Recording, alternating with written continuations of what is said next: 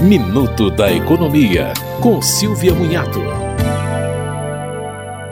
O Tesouro Nacional começou a sortear prêmios em dinheiro para quem investe no título público Educa Mais. O título é uma opção de investimento para quem quer poupar para o ensino universitário dos filhos, por exemplo.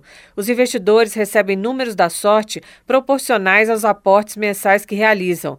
No sorteio de outubro e de novembro, os prêmios serão um de 50 mil reais, três de 15 mil e 10 de 5 mil reais. No último sorteio do ano, programado para 23 de dezembro, haverá um prêmio de 50 mil reais, 4 de 15 mil e 10 de 5 mil reais. A aplicação é feita pelo Tesouro Direto e é possível investir a partir de 30 reais por mês. O valor é devolvido em 60 prestações mensais, tempo equivalente à maioria dos cursos superiores.